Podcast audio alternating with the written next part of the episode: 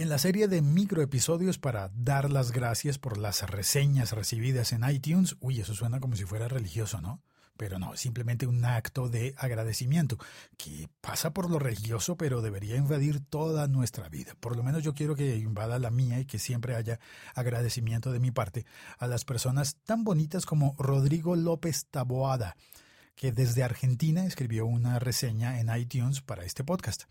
Escribió excelente un podcast muy entretenido de tecnología con un locutor muy elocuente en las calles de Bogotá. Vale la pena cada capítulo. Gracias, Rodrigo. Mil gracias a Rodrigo.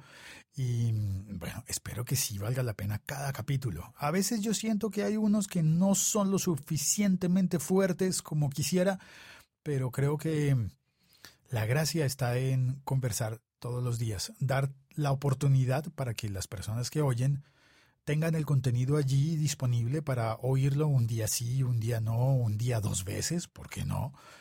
Y, tomar esas decisiones oyendo podcast.